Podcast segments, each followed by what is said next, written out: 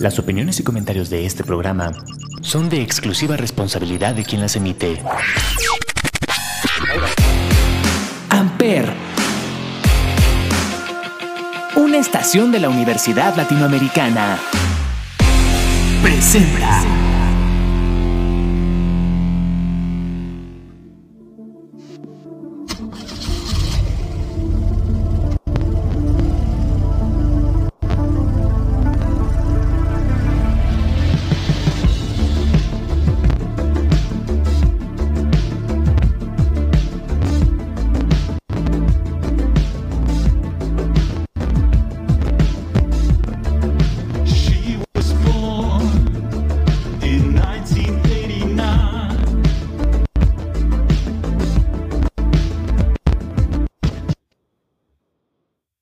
Todos, bienvenidos a este podcast llamado Sonidos en el Aire a través de Amper Radio de la Universidad Latinoamericana y como todos los miércoles nos acompaña Olivier. Olivier, ¿cómo estás?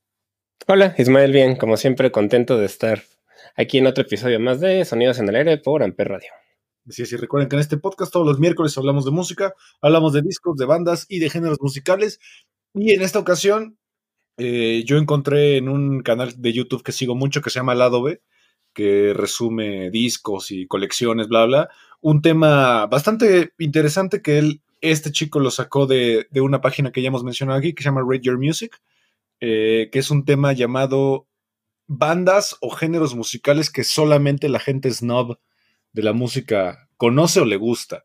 Y pues bueno, antes de, de iniciar con estas bandas o estos géneros, vamos a hablar rápido de qué es un snob, para los que no han escuchado ese término. Pues aquí la, la definición así de, de diccionario dice que son aquellos géneros musicales que se consideran exclusivos o de élite, asociados con un gusto refinado y sofisticado. Estos géneros a menudo se asocian con la música de artistas menos conocidos, poco comerciales o experimentales y se valoran por su innovación, complejidad o calidad artística. Exacto, o sea, para ponerlo en palabras más coloquiales, es música de mamadores, Sí. que solo le gusta a gente que, que sí está muy metida en la música, o son esos artistas que, que ya tienen hasta inclu- incluso un eh, estatus casi de culto, ¿no? Pues sí, sí, es música, pues sí, música mamona o de mamones y que como bien dicen, ¿no? Sí tienen ya un, a lo mejor seguidores de culto que también suelen ser, yo creo, celosos de esas bandas. Y también creo que son bandas que a veces suelen ser despreciadas por otras personas que, que no les gustan y las sienten muy pretenciosas, ¿no? Sí, de hecho, incluso la mayoría de los discos que vamos a, a mostrar hoy, eh, en su época ni siquiera fueron valorados como muchos años después sí lo fueron. Eh, incluso se les tachó de ser pretenciosos, como bien decías tú, que son imposibles casi casi de escuchar. Por ahí hay uno eh, que vamos a mencionar que, que se le ha tachado como uno de los discos más extraños de la historia de la música. Eh, ya ustedes los juzgarán. Y pues bueno, vamos a empezar con, eh, para mí, mi músico favorito de jazz de todos los tiempos posiblemente de toda la lista es el más, más accesible y que tal vez cualquiera podría escucharlo, pero sigue siendo un, artista que dentro del mundo del jazz se convirtió ya en un artista de culto y que su disco A Love Supreme pues se convirtió ya en uno de los discos esenciales de la historia del jazz. Estamos hablando del maravilloso John Coltrane. Sí, pues John Coltrane, que es un jazzista nacido en 1926 en Carolina del Norte, en Estados Unidos. Eh, él sobre todo tocaba el saxofón, aunque también tocó varios instrumentos de viento, varios tipos de saxofón. Este, y pues es considerado uno de los músicos más icónicos de la, de la historia del, del jazz, ¿no? Por, sobre todo porque era bastante innovador y, y virtuoso en su instrumento para sus tiempos. Sí, ya que él era de esta generación de yaceros que comparte justo con Louis Armstrong, con Duke Ellington, con Charlie Parker y con el maravilloso Miles Davis, que por ahí tuvieron eh, varias colaboraciones. De hecho, en este disco, en el A Love Supreme, pues eh, tocan ya artistas pues bastante de renombre de, de, esta gama de jazz, sobre todo de este jazz como neoyorquino que se estuvo eh, catapultando mucho en los años 60 y en los años 70, ¿no? Sí, sí es este jazz ya más improvisado, ¿no? Que utiliza mucho la improvisación, que utiliza mucho este, escalas complejas, tiempos raros, este, digamos que una, ya una composiciones que se salen mucho de lo tradicional, ¿no? De la, de la música, pues, popular, o de lo que se consideraba popular, en, e inclusive tradicional, ¿no? Porque sí se salen ya de, pues, de la tradición musical común de, de cuatro cuartos y cosas así. Y recordemos que pues, este disco salió en el 65 y pues es un disco que pues salió en pleno apogeo, por ejemplo, de los Beatles, en donde ellos ya estaban incorporando estas estructuras más, eh, mm, más tradicionales del rock, eh, guitarra, bajo, eh, batería y voces. Y aquí pues bueno, el jazz estaba metiéndose mucho en esta cultura popular. Algo importante es que el jazz pues en esta época estaba muy arraigado a que era gente drogadicta, a que era de los bajos mundos y que solamente la gente como medio, podríamos decir, pobre, podía interpretar, ¿no? Que era, incluso era como de hasta de minorías, ¿no? Sí, se le veía. pues, era algo despectivo, ¿no? Se le trataban de manera despectiva muchas veces al, al jazz, ¿no? Y se le sí, se veía de criminales o de bajos mundos, no sé. De, y pues se le asociaba mucho pues, con la cultura negra que en, que en Estados Unidos pues estaba muy, pues, muy maltratada, ¿no? En esos tiempos. Exactamente. Entonces, bueno, vamos a escuchar un- una canción de este disco. Este es el, el- la- el movimiento o la parte número uno del disco Love Supreme de John Coltrane. Esta canción se llama Acknowledgement. Y pues bueno, vamos a ver qué tal. Vamos.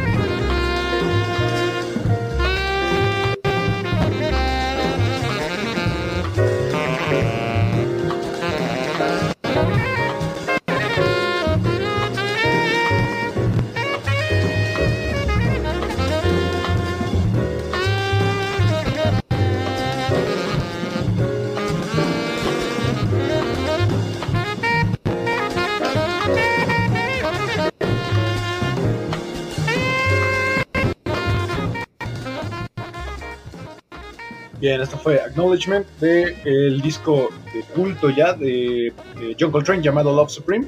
Eh, dato curioso de varias de estos discos que vamos a mencionar hoy es que muchos de ellos están en la lista que yo siempre menciono, en los, los 1001 discos que hay que escuchar antes de morir. Este es uno de ellos y esto es uno, uno de los grandes representantes de esa lista del jazz. Sí, pues que la verdad es un jazz muy fino, muy. Muy bueno, ¿no? Es como de este jazz de la película de Whiplash. Pues sí, exacto. Que ahí se puede canciones. ver lo complejo que es de tocar, ¿no? Es música para. Pues para músicos bastante estudiados de conservatorio, ¿no? O sea, no, no es algo tan fácil de tocar si no tienes ya un, un buen rato de estar estudiando, ¿no? Exacto, de hecho, junto con el Kind of Blue de Miles Davis, son los- se consideran los dos discos de jazz más de culto que hay en la historia. Que son casi casi de la misma época. Sí, pues que el- sí se, nota mucho cómo influenciaron en lo que sería el jazz después, ¿no? Actualmente muchas bandas de jazz yo creo que siguen estos patrones de improvisación y de estructura, ¿no? De, de la música. Exactamente. Y pues bueno, vámonos con otro disco de la misma lista, de los mil un discos que hay que escuchar antes de morir. Una banda que en los ellos son de los años 80, pero que en los años 90 con, destruyeron completamente lo que todo el mundo consideraba como el- la música rock tradicional incluso esta, esta, este género que estaba muy de moda en la época, que era el New Wave, representado por, en este momento era David Bowie, Duran Duran, eh, Tears for Fears, todas estas bandas como de un rock más accesible, súper radial, súper brillante y súper pop. Y ellos metieron lo que conocemos actualmente como el noise rock. Eh, ellos son los eh, precursores de todas estas bandas como The Strokes, como Interpol, como los Arctic Monkeys. También se dice que esta banda puso muy de moda todo el género alternativo. Eh, de hecho, el género alternativo es un, es un género bastante amplio y es una banda que en su época, pues mucha gente consideraba prácticamente ruido, pero que actualmente todo mundo ha visto esta portada incluso y todo mundo ha visto por lo menos alguien con una playera de este disco. Estamos hablando del maravilloso Who de eh, Sonic Youth de 1990. Sí, esta banda es, es difícil, ¿no? Yo siento que sí es una banda que, como dices, tiene discos que, se, que sí suenan demasiado estridentes, ¿no? Tal vez. Sí. Y este, y sí es una banda muy influyente que inclusive, pues fue influyen- influencia para Nirvana, por ejemplo, ¿no? Eh, Kurt Cobain la mencionaba mucho como una banda que, que escuchaba. Y pues también han sido un, han ido evol- evolucionando, ¿no? Como que empezaron con noise y se hicieron más alternativos, avant-garde y como que se, yo siento que con el tiempo se hicieron un poquito más, digamos, escu- escuchables, radiales, más simples, ¿no? Exactamente. Es una banda que incluso ha salido en Los Simpsons. Hay un episodio donde Homero se vuelve una atracción de circo porque se deja eh, disparar balas de cañón. Ah, sí. sale Sonic Youth y sale justamente los Smashing Pumpkins en ese episodio.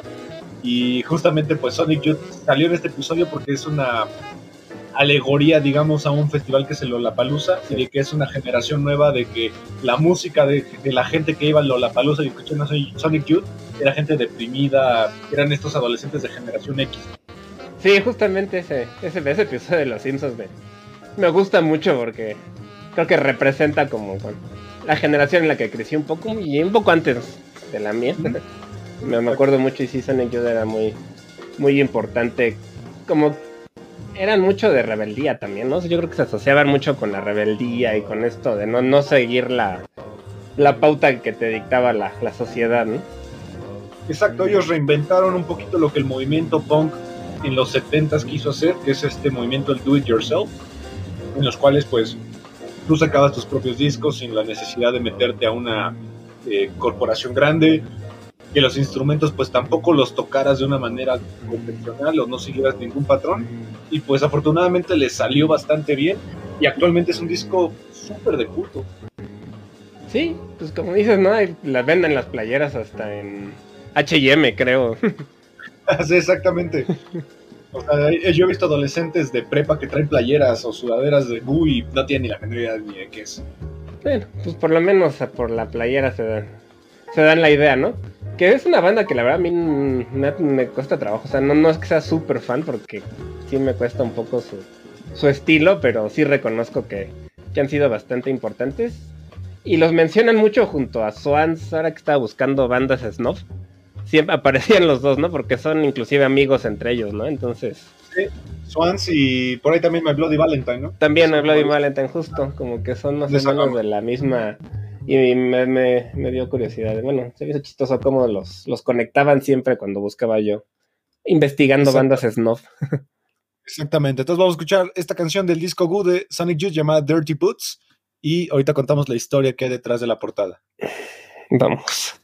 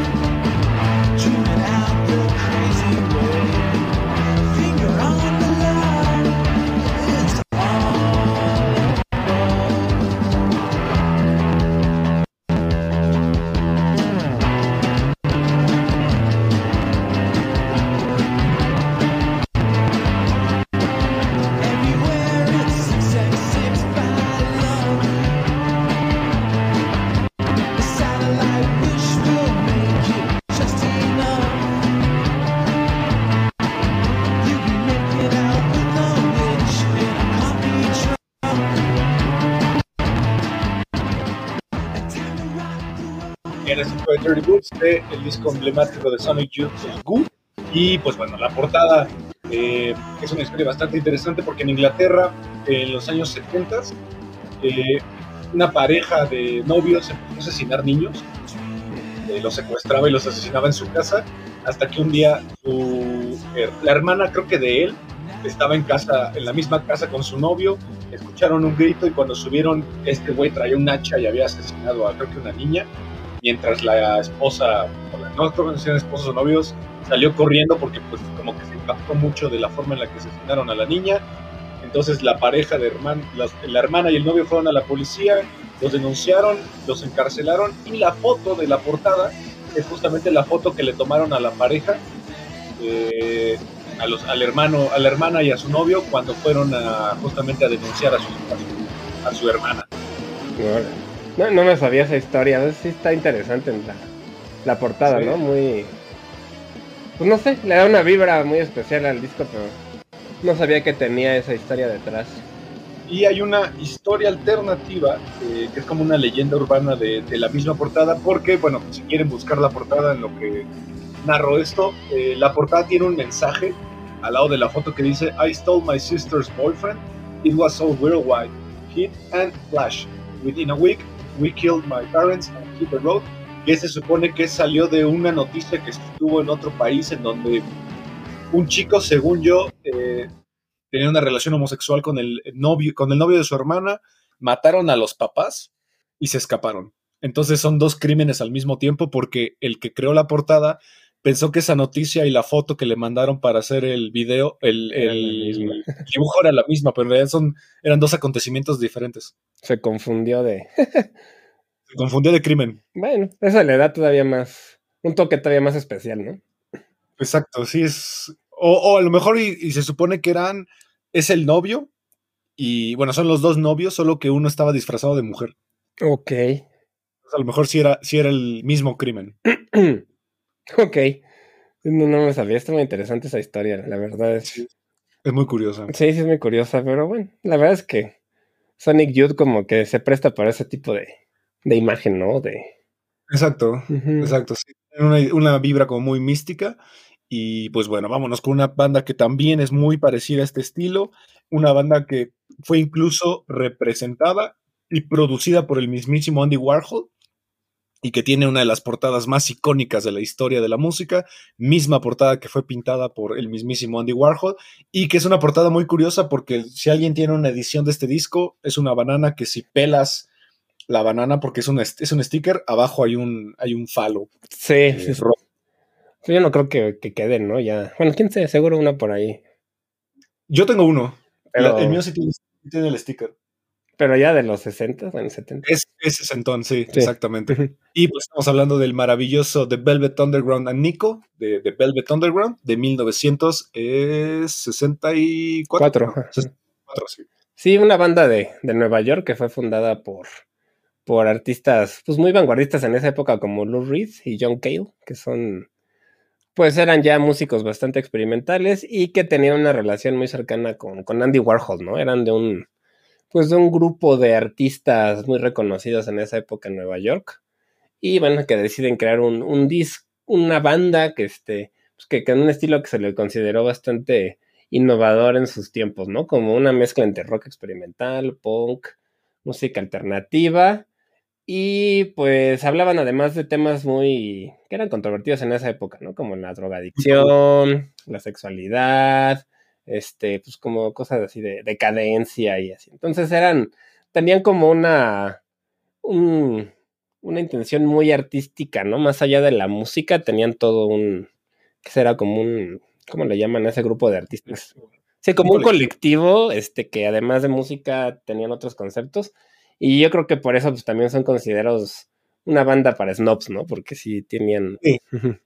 Exacto, más que una banda musical, como dices tú, era un, era un colectivo de artistas, eh, que de hecho ellos se les considera los padres fundadores de lo que es el, conocido como el protopunk y también el conocido como el noise, porque además cada canción es muy distinta a la anterior. El disco fue grabado en el estudio de Andy Warhol, conocido como The Factory, eh, en los años 60, y pues de aquí sale uno de los exponentes de la música experimental más importantes, que es este Lou Reed.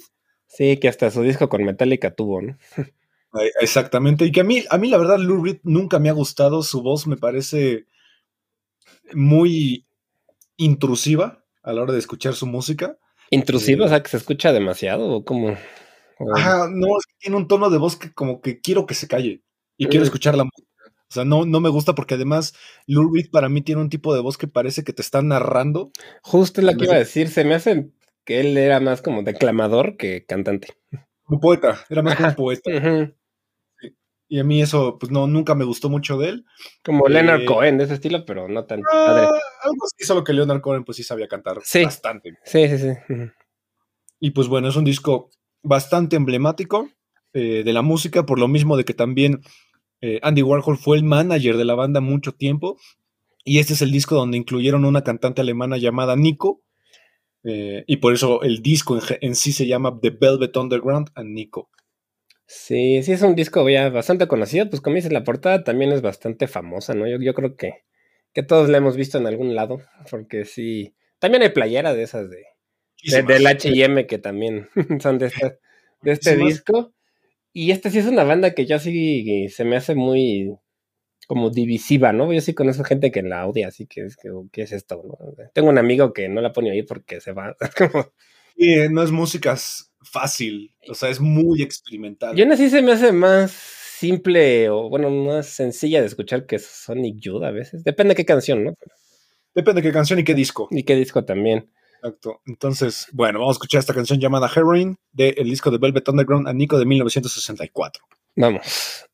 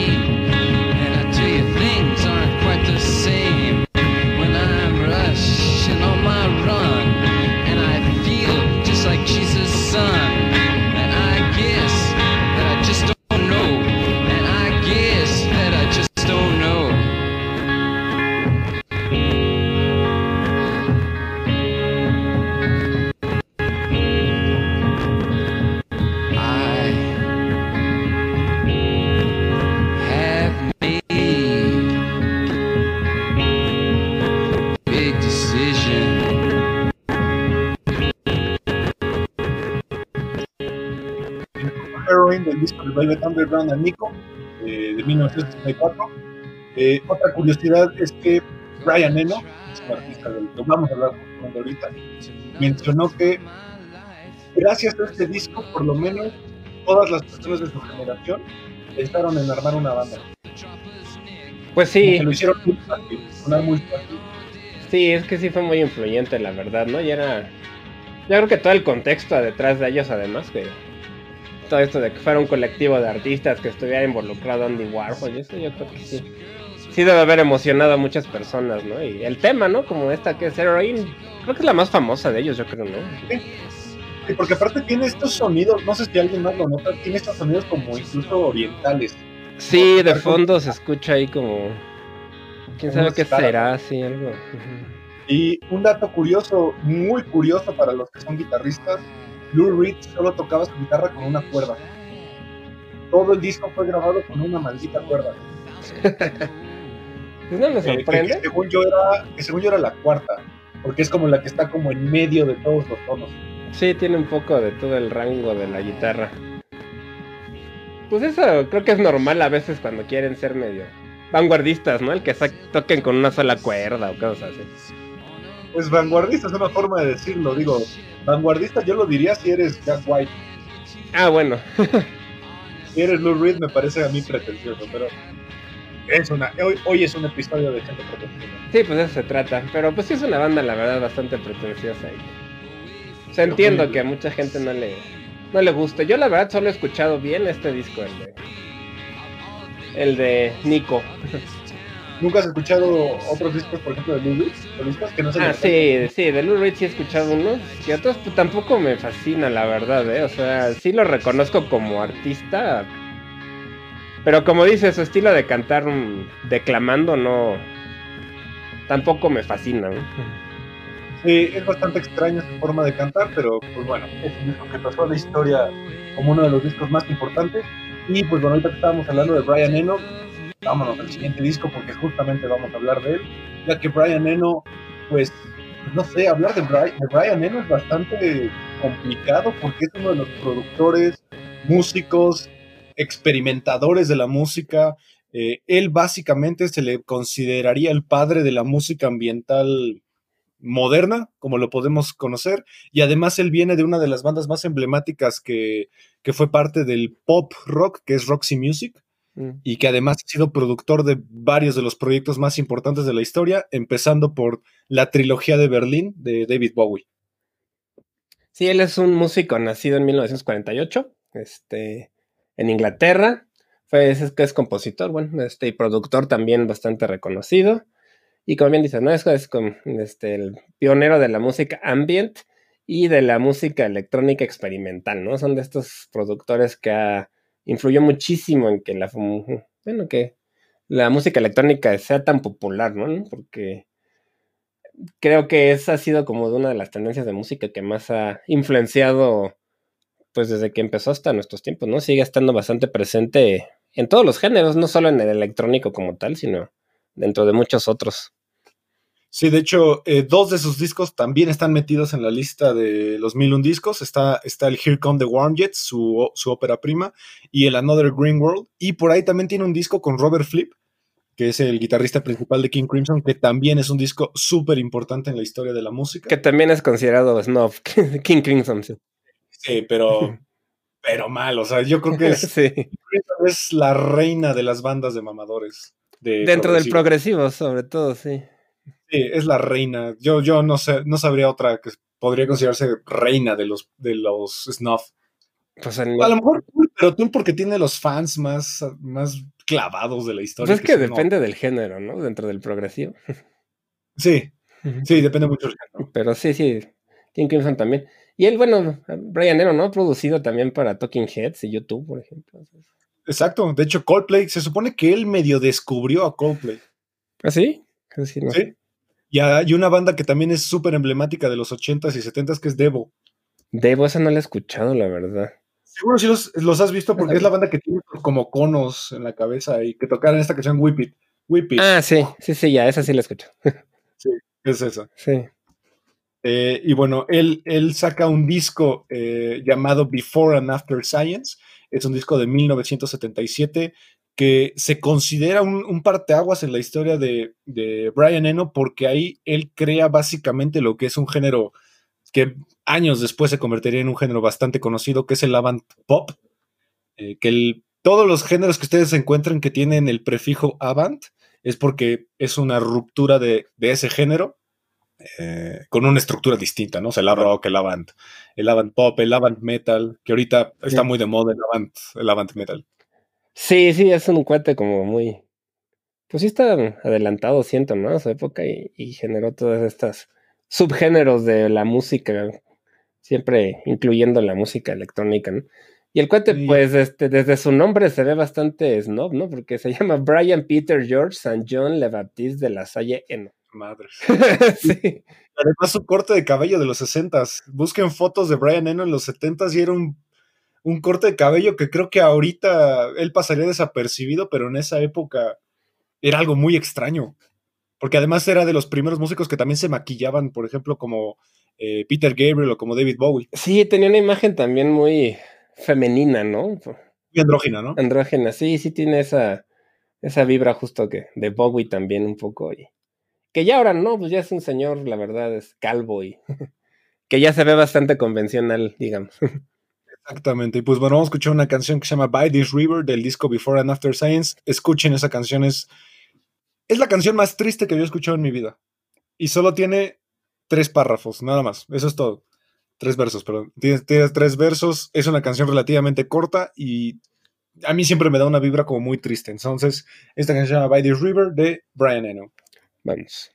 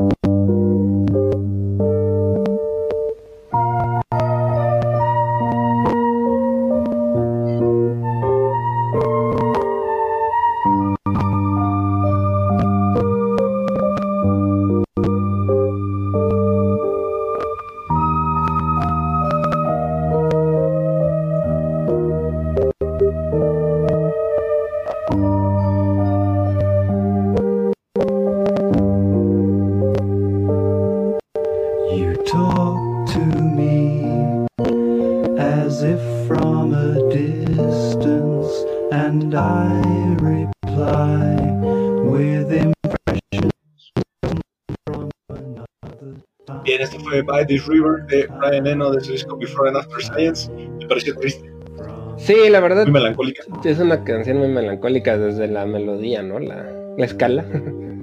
y su voz también es una voz bastante melancólica. Exacto. Y pues bueno, como un dato curioso, los que son jóvenes y todavía conocieron el Windows 96, eh, Brian Eno fue un colaborador de este software para probar el sonido de, este, de esta nueva, es una actualización, ¿no? Las actualizaciones de Windows Ujú. y se le conoce como el Microsoft Sound. Él implementó estas pruebas de sonido para el Microsoft. Sí, es chistoso, ¿no? Porque no fue él el que compuso inclusive la, el sonidito cuando prende la computadora del- de Microsoft. Justamente, Cuando es entra el- Windows más que cuando prende, ¿no? yo, es la primera actualización que tiene ese eh, sonido. Sí, ajá, sí, sí, sí, él es el compositor del sonidito. Se llama Coan. Ese sonido se llama el con- sí, sí, sí, el sonido de Windows. Que también ya es como. Ya lo tenemos como em- emblemático, sí. Sí, muy, muy arraigado a la cultura pop. Sí, que después los de Mac, ¿no? Quisieron como hacer lo suyo también con su. Pues el ruido que Sí. hacen cuando prenden, como que fue para copiarle a Windows. Sí, pero a mí, a mí me parece más, más conocido el de Windows. Yo creo que sí. Es mucho más conocido. Sí. Eh, y pues bueno, vamos a pasarnos ahora al metal con una de las bandas más importantes de lo que es el sludge, de lo que es el stoner, de lo que es ah, otra vez el avant-garde, solo que ahora orientado hacia el metal. Una banda que es prácticamente la precursora de los, de a los que les gusta Mastodon. No podría existir Mastodon sin esta banda. Incluso su vocalista Scott Kelly ha participado varias veces con Mastodon. Estamos hablando de la banda Neurosis. Sí, Neurosis es una banda, pues fundamental en lo que es el post-metal, en el género del post-metal. Es una banda que se creó en 1985 en California y que, pues, como tal, fue la, la pionera de este género del post-metal y también del sludge, que es un poco precisamente una mezcla de lo que hace Mastodon, era que los mencionabas. Y, ta- Exacto. y también fueron o siguen siendo reconocidos por, por la parte artística, porque en sus conciertos siempre tienen este, sus shows de, de video, este, que son bastante experimentales. Este, son de los primeros que empezaron dentro del género del metal a jugar con este tipo de conceptos, ¿no? No solo tocar, sino que tu escenografía tenga también arte en el fondo. Este, entonces, también por ese lado son conocidos, ¿no? Por, por sus shows que dicen que son. Yo nunca los he visto en vivo, pero dicen que, que son impresionantes también por el aspecto visual, ¿no? Exacto. De hecho, creo que el último disco de Mastodon es el primero de toda su carrera en donde no aparece Scott Kelly. La verdad no sé. Según yo, en todos aparece por lo menos una colaboración de él. No sabía, la- no sabía ese dato, pero pues no me sorprende. Porque sí son Y- venerados por los miembros de, de Mastodon y de pues, muchas bandas, ¿no? Hay un documental de Mastodon que no me acuerdo de qué disco es, donde menciona el, el guitarrista Brett Hines, que de hecho se- ellos se volvieron amigos porque los cuatro eran fans de Neurosis y que por eso se juntaron en la escuela. Ah, claro. Sí, sí, es verdad. Sí, es cierto. Que fue este amor por neurosis que los juntó. Exacto. Y es una banda que ha influenciado a muchísimas otras bandas, ¿no? Como Cult of Luna, por ejemplo, que, que son también. Cult of Luna, que es eh, esta también la que está ahorita de moda, este Imperial Triumph. Ah, también tiene mucho. Muchos toques de, de Neurosis, este, Y At the, sí, Gate- sí, The Gates, bien. también At the Gate, sí, es una banda súper influyente, pero que por lo mismo también tiene muchos detractores. Yo también conozco mucha gente que, que dentro del metal Neurosis se le hace muy mamona, ¿no? Así como. No, ¿cómo? Neurosis es fantástica, a mí me parece una banda súper innovadora. Yo sí bueno. conozco gente que no le gusta por eso, porque es muy. Pues sí, se Pretencioso. escucha pretencioso a veces. Y es un estilo, el post, metal que no, no le gusta a todos los metaleros, porque es. Es raro porque es entre suave y pesado, ¿no? Es raro. Eh, eh, yo creo que está muy orientado a la última época de Opeth, incluso. Que tiene estos pasajes muy pesados y de repente te cambia a pasajes muy, muy este, accesibles. Sí. Es lo que más lento, ¿no? A mí Neurosis se me hace mucho más pausado. Opeth más es más rápido. Más orientado. virtuoso, ¿no? Y, y, y Neurosis se me hace más, más tranquilo. Más Doom. Ujú, Más Doom. Sí. Exacto. Entonces vamos a escuchar este disco de Neurosis eh, llamado a, A Sun That Never Sets. Esta canción se llama Stones from the Sky. Ah, ¿Dónde se me perdió? ¿Dónde lo- Allá. Listo, vamos.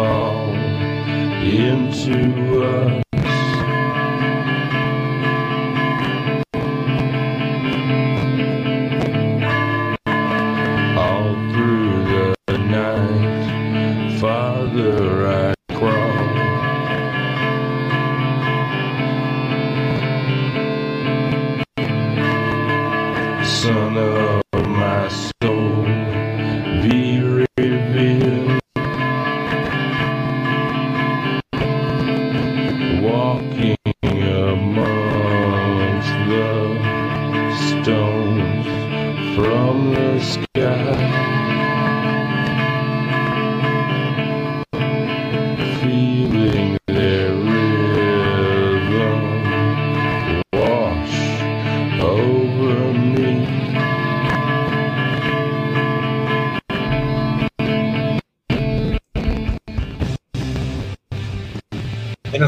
From the Sky de la banda de Neurosis, el disco A Sound That Never Sits.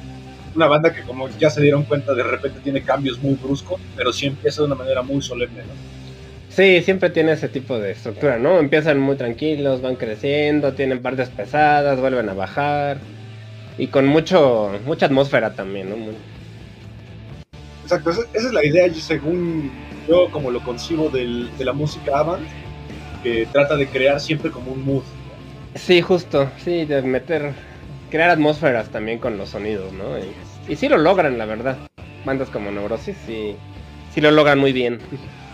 Exactamente. Y pues bueno, ya que estamos en el metal, vámonos con una banda que es uno de los cambios de estilo más impresionantes que yo he visto en mi vida para bien eh, dentro de una banda de metal, porque es una banda que originalmente ellos empezaron como uno de los proyectos casi casi de black metal más importantes. Después pasaron al avant-garde metal. Han pasado incluso por el trip hop. eh, que recuerden que el trip hop es este género que el representante importante es Massive Attack o Portishead han sido una banda incluso de folk, han sido una banda de ambient y pues actualmente trabajan un, un metal folclórico bastante accesible, diría yo. Sí, también con mucho, eh, este, con mucha electrónica, ¿no? También le meten mucha electrónica, sintetizadores. Sí, es una banda bastante experimental, yo creo que, que empezaron siendo black metal más o menos clásico. Aunque su- la sus producciones eran bastante sim- como de, de garage, ¿no? Demasiado. Pues como debe ser el black metal Sí, más, pues, más en sí, cuando empezaban sí era un black metal súper, pues de low-fi. Y de pronto dieron un cambiazo a, un estilo que ya ni se puede definir, ¿no? Yo ya ni los consideraría metal realmente, o sea, ya es un, ya como que... es, pues sí, yo creo que el género trip hop les queda bastante bien. Eh, estamos hablando de una banda noruega llamada Ulver y pues bueno, el disco que más, más radical se ha notado en cuanto a cambio de estilo es un disco de del 2020, el Flowers of Evil, eh, porque aquí incluso se lo podrías presentar a alguien que no le gusta el metal y yo creo que puede hasta gustarle bastante, ¿no? Sí, yo creo que sí, sí, porque sí es una banda que ya de metal tiene poco realmente y ya es más bien experimental. Sus primeros discos de black metal, realmente eso sí no creo que, que le gusten a muchas personas fuera de los que les gusta el black metal clásico. Pero yo creo que sí es una banda que podría gustarle a muchas personas. Y que bueno, la palabra Ulver significa lobo en, en noruego, ¿no? Ya desde ahí venía esa como esa influencia del black metal que, que se, se les quedó, pero lo transformaron en estilos distintos, ¿no? Porque realmente Exacto. ya ya de black metal, pues creo que ya no hay nada, ¿no? No, no queda nada. Y pues ahorita que estábamos platicando de este disco, eh, la portada es, es algo muy curioso porque es un shot de una película de 1922 que se llama La Pasión de Juana de Arco, una de las películas pues más antañas de las que se tuvo registro en donde eh, presenta una, una innovación en cuanto a cine. Literal es el juicio de Juana de Arco, en el cual eh, se experimenta mucho con estos conceptos de cine, por ejemplo, los primerísimos primeros planos de caras, en donde pues trata de que la, el director hacer que tú te sientas como en el lugar de Juana de Arco, rapan a la chica, incluso hay leyendas de que a la chica sí la, eh, sí la torturaron un poco para entender este mood, y pues bueno, es una película que pueden encontrar en Vimeo, si la quieren ver es una película ya vieja, eh, cine mudo, pero creo que si ves la película y después escuchas este disco, sí te puedes llevar como una, una pequeña impresión de que están ligados. Pues sí, yo creo que a lo mejor sí lo escogieron precisamente por la relación, ¿no? Entre, el- entre su música y esta película. Pero la verdad sí creo que les quedó súper bien el pues la portada, ¿no? Y aprovechándose yo creo que ya de que es este de libre de derechos ya por lo viejita que es.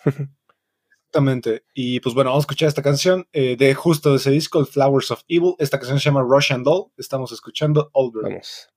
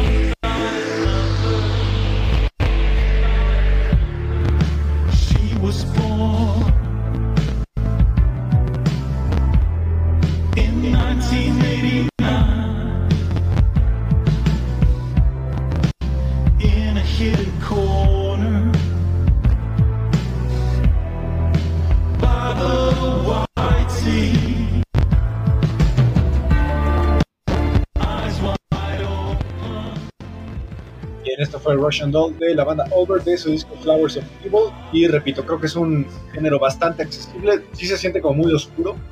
eh, casi hasta rasgando el gótico, ¿no? Sí, sí tienen mucho esa influencia gótica y... A mí me recuerda un poco a Catatonia, de hecho, a veces, porque- que también tienen influencia gótica y... Y creo que la voz de los nórdicos cuando cantan en inglés se escucha así, ¿no? Como que tienen un, un tono muy especial eh, para cantar limpio, que, que creo que se, se repite en muchas bandas que cantan de esta manera, ¿no? En- en un estilo muy nórdico en inglés, ¿no? Sí, exacto, pero todavía como que conservan esa vibra lúgubre que el black metal pues tiene muy, muy arraigada, ¿no? Sí, sí, la atmósfera sigue siendo oscura. Muy, muy de bosque. Y pues bueno, vámonos con un género que no mucha gente conoce, es un subgénero de un subgénero del metal.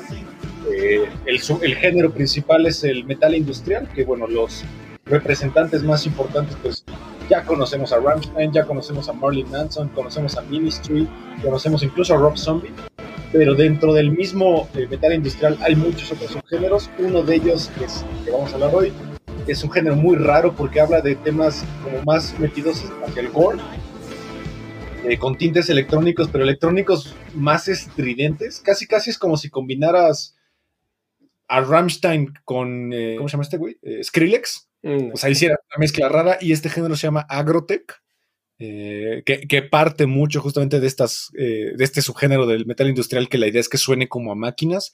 Y esta banda es una banda de California que tiene, ha tenido bastantes conflictos, sobre todo a nivel religioso. Estamos hablando de una banda llamada Cyclone Nine, eh, debido a que pues mucha gente los ha acusado de nazis, ya que pues incluso el mismo nombre, el Cyclone 9 es el gas que se utilizó en las cámaras de gas de, de los campos de concentración. Sí, esta es una banda creada en el 2000, o sea, que tiene, ya tiene sus añitos también, aunque todavía medio moderna podría considerarse, ¿no? Luego, Sí. ya después del 2000 no sé por qué se me bueno, porque estoy viejo, ¿no? Se me hacen moderna. Sí, pues sí es moderno. Sí, que también meten un poco de black metal, ¿no? En su música, este, sí. Algo que la verdad ni siquiera sé que dice que es agrotech, que es como, Pues se supone que es una, es una abreviación de, de electroindustrial eh, combinada con la escena del IBM, eh, de esta música más bailable, pero que ellos la distorsionan mucho a, a hacerla de manera muy agresiva. Eh, y de hecho, de rasgos del black metal, pues la voz de, de su vocalista, que es Nero Bellum, eh, justamente pues de ahí parte un poquito estas influencias que pueden salir de ahí del black metal. Y uno de sus colaboradores más frecuentes es Tim Skold, que Tim Skold fue guitarrista de Marilyn Manson algún tiempo y también es uno de los guitarristas más representativos de, de estos géneros. sí, es un, que también tienen mucho enfoque en lo visual, ¿no? Que como Sí. que tratan de ser choquentes adrede, ¿no? De generar como esta incomodidad en el espectador y ser como, yo creo que adrede, ¿no? Yo creo que esta parte del, de que los consideren nazis a veces, y eso es totalmente a propósito, ¿no? Como para Sí, pues, shock. hacían lo mismo un poco que Marilyn Manson en los noventas, ¿no? Que querían ser choqueantes por ser choqueantes, no tanto porque realmente creyeran en lo, en lo que manifestaban. Y yo siempre creo que es una banda muy de Hot Topic por la indumentaria, como que se visten igual de toda la ropa que venden en Hot Topic. Pues sí, la verdad sí tienen un poquito esta, esa vibra, ¿no? De esa indumentaria como muy, pues no sé, como el cabello muy, ¿qué será? Emo, tal vez. Evo, pero como con rastas eh, y pintado de una manera casi hasta steampunk, ¿no? Sí, pues también es el estilo de, de Rob Zombie también un poco, ¿no? Sí tiene ¿Mm? un poco ese estilo también. Exactamente. Y pues bueno, escuchen un poquito la, la voz de su vocalista, Nero Bellum, a ver pues, si le encuentran un poquito de rasgos del black metal. Esta canción se llama Parasitic y es de el disco de Crown Die Fornicator de la banda Cyclone 9. Vamos.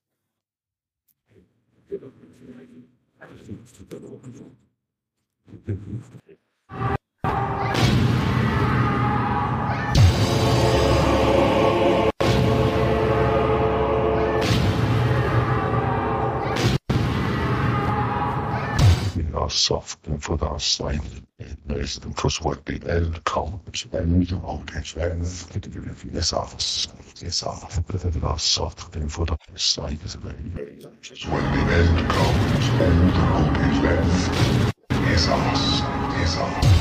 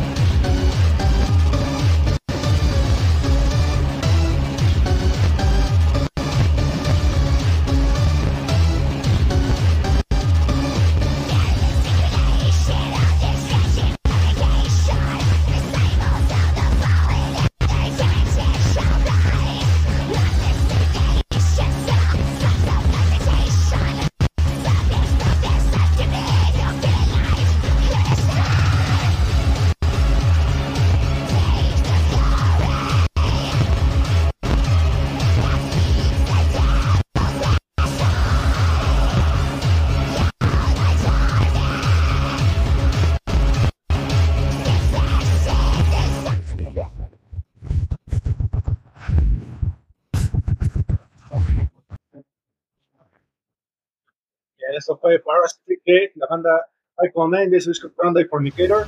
¿Te gustó? Sí, me recordé esa música que ya hemos hablado de, de escena de club nocturno en Alemania, en John Wick o en Blade o en todo ese tipo de películas. ¿Te acuerdas de un baile que estaba súper de moda como en los 2000 Era el Tectonic. Mm, sí, cierto, como, sí, sí, como, Es, es justo como ese estilo, ¿no? Sí, muy épico, no sé, como que se escucha como mucho teclado, no sé.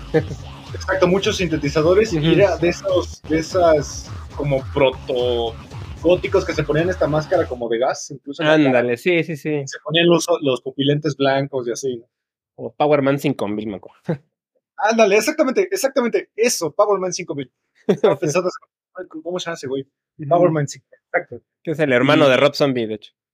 Exacto. Y pues bueno, vámonos con el último artista que hablar de él, no tengo ni idea por dónde empezar. Considerado uno de los discos más extraños de la historia de la música, producido ni más ni menos por el rey eh, Frank Zappa, y que incluso el mismo Frank Zappa consideraba que este tipo era demasiado extraño. O sea, ya para que Frank Zappa te diga que eres extraño, es porque neta te lo has ganado a pulso. Eh, otro disco que está en la lista de los mil un discos que hay que escuchar antes de morir un disco que cuenta la leyenda que su líder, eh, el Captain Beefheart, eh, no dejaba dormir tantas horas a sus músicos, que de hecho tenían que dormir encima del lugar donde estaban tocando para que en cuanto despertaran empezaran a tocar. Se dice también la leyenda de que para este disco solo los dejaba tomar una taza de soya al día, porque la soya supone que tiene los nutrientes y todo lo pertinente como para sobrevivir, y que incluso Matt Groening, creador de Los Simpson, dijo que te tomas siete escuchas completas del disco para que te guste. Que las primeras seis lo vas a odiar. Órale. no, no sabía que había dicho Matt Groening. Pero Así como es, dices, no, ya para que Zappa diga que eres raro, es- está raro. Exacto, entonces estamos hablando del grandioso Trout Mask réplica del increíble Captain Beefheart and His Magic Band de 1969. Sí, él es. Su nombre real es Don Dan Vi- Villiet, algo así. Así Eh, es. Sí, nació en Estados Unidos en 1941 y también es pintor, ¿no? Es también es conocido por ser pintor y bueno, en su música mezcla varios géneros como el blues, el rock y otra vez ese término, ¿no? El Avant-garde. El avant-garde, eh, la música psicodélica, eh, que de hecho eh, va muy de la mano con lo que hacía Frank Zappa, ¿no? Que era, pues prácticamente podríamos decir que es música inclasificable. Pues sí, sí, la verdad es que encasillarlo en un solo género está difícil porque es una mezcla de, de todo, ¿no? Un poco y, y no sé, también mucho este concepto artístico muy presente, ¿no? No solo el de la música como tal, sino el de mezclar todo, pues, todo un concepto artístico, ¿no? Así es, de hecho, también otras leyendas de este disco es que eh, Don Van Bild eh, no sabía tocar en realidad nada, eh, simplemente contrataba a los mejores músicos de su época y los mezclaba y los dirigía, y que todos los que han trabajado con él decían que en realidad él era un pésimo músico, pero que tenía muy buenas ideas conceptuales y sabía dirigir muy bien a, la- a las bandas, porque los llevaba al límite, casi casi al grado de como de Roger Waters. Pues que no siempre tienes que ser un virtuoso para ser buen músico, ¿no? Y más si tienes ese pues, facilidad para conseguir buenos músicos como el ojo, ¿no? Para, Sí. para encontrar realmente ahí quiénes, quiénes este, te pueden ayudar, ¿no? Con tu concepto, pues está bien, realmente. Exacto. Otra leyenda dice que pues Frank Zappa sí era el productor, pero en que en realidad él no hizo nada más que prestarles el dinero, porque lo que cuentan es que Frank Zappa se metía a las salas de estudio con ellos y que veían que tenían una idea ya tan arraigada y que tocaban de una manera tan extraña que él pues prácticamente no quiso meterle mano a nada eh, para no alterar justamente eh, la idea o todo el tabú que tenía encima la producción de un disco de Captain Beefheart. Y pues bueno, ya para que lo diga Frank Zappa es raro, porque Frank Zappa sí era un músico muy virtuoso, era un multiinstrumentista y como un dato curioso de Frank Zappa, él dijo que el mejor invento de la historia de la música eran los, los instrumentos digitales, porque los instrumentos digitales le permitieron por fin reproducir música que a nivel partitura era imposible para un ser humano. Pues sí, sí, sí, sí está. No sé. Eh, ¿Tú, ¿A ti te gusta mucho? ¿O más o menos? Es, un- es una banda que me gusta mucho, pero este disco sí voy a reconocer que Matt Groening tiene razón. es un disco que me costó muchísimo trabajo entrarle porque es, es tan raro. De repente tiene. eh, la voz de, de Captain Beefheart es narrada, de repente es un gospel, de, de repente sí canta bien y de repente solo está platicando historias y luego hace ruidos. Eh, de hecho, otra historia es que le, eh, Frank Zappa le regaló un teclado para este, para este disco y que resultó que no lo sabía tocar. Solo empezó a tocarlo a lo idiota y empezó a grabar esos sonidos. Y los demás músicos tocaban en la base de esos ruidos que hacía. Bueno, disco- pues eso ya es súper experimental, la verdad. Sí, es un disco que representa la palabra experimental. Sí, a mí creo que me pasa lo mismo que a ti. Sí, sí, sí se me hace a veces un poco como, o sea, sí se me hace difícil de, de escuchar. Son de esos discos que yo escucho como por escucharlo y decía, mira, sí lo escuché. Que algo Sí. que yo pondría seguido, ¿no? Como para. Eh, yo creo que es un disco de esos que amerita ponerle atención a todo lo que está pasando. Y no es un disco, creo yo, que debas poner, por ejemplo, en el coche. No, justo es eso, ¿no? Que no, no es Esa algo de. Ah, voy a pasar, relajarme un rato, voy a poner. Sí, no, no es un disco que te va a relajar, para nada. Es un disco que te va a estresar y que, que te vas a hacer muchas preguntas de qué está pasando aquí. Yo creo que es un disco que te hace sentir estúpido, pero que es más estúpido el disco que tú. Cre- Creo yo que pasa eso. Pues puede ser, ¿no? Aunque este cuate pues, fue influencia para muchísimos, muchos, muchos, muchos músicos, ¿no? Este. Tom Waits, por ejemplo, lo menciona como una de sus grandes influencias. Y Tom Waits también era raro. A mí Tom Waits me gusta mucho. Porque él es raro, pero su música se me hace más simple, ¿no? No, no se me hace que sea musicalmente demasiado complejo. Tal vez la voz y las letras sí un poco. No, no- no me acuerdo quién fue. Había alguien que dijo que escuchar la voz de Tom Waits era como, como meterte una tuerca al oído y que te estuviera narrando algo un señor con una voz muy grave, porque Tom Waits tiene una voz Sí. como si hubiera bebido una, una botella de aguardiente antes de hablar contigo. Sí, sí tiene una voz muy profunda, pero a mí sí me gusta, pero sí entiendo que puede ser molesta para otras personas. Exacto. Pero bueno, sí, Y- sí, sí es muy influyente. el Capitán Y vean la portada. La portada es extraordinaria. Es como una trucha o como un peje lagarto, no estoy muy seguro qué Pues es. supongo que debe ser trucha por el nombre, ¿no? Trout. El trout, el Es- trout, es- exacto. Sí, es una trucha con sombrero encima de un. Como si fuera una, una persona con sombrero con cara de trucha, ¿no? Exactamente. Y pues bueno, con este disco nos vamos a despedir de este episodio eh, de música snob, de bandas snob. Eh, gracias por escucharnos otro miércoles aquí en Sonidos en el Sonidos en el aire a través de Amper Radio de la Universidad Latinoamericana. Olivier, muchas gracias. Muchas gracias a ti, Ismael, como siempre. Gracias a la ULA y Amper Radio. Y no se olviden de escuchar 35 milímetros, nuestro podcast de cine. Así es, nos despedimos con esta canción llamada eh, Pachuco Cadaver eh, del disco Trout Mask Replica de Captain Beefheart and His Magic Band. Y hasta la próxima.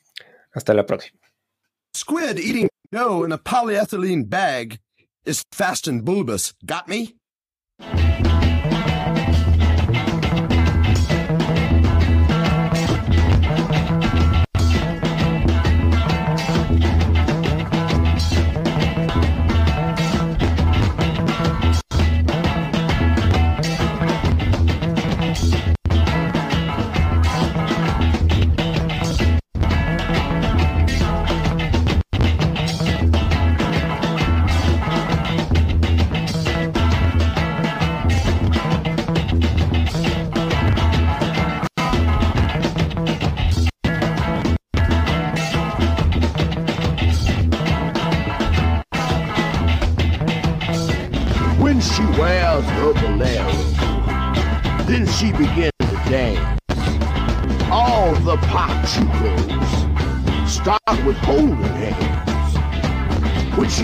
Her Chevy, sissies don't dare glance. Yellow jackets and red devils buzzing round her hair hive hole. She wears her past like a present, takes her fancy in the pants. A sedan skims along the floorboard. Her two pipes humming carbon coal. Got her wheel out of a B-29 Bomber. Brody knob amber, Spanish fringe and talcum tassels, forever amber. She looks like an old squaw Indian. She 99, she won't go down. avocado green, alfalfa yellow, adorn her to the ground. Tattoos and tarnish utensils, a snow white bag full of tunes. Drives a cartoon around, drives a cartoon around. Roma sells a blue umbrella, keeps her up off the ground.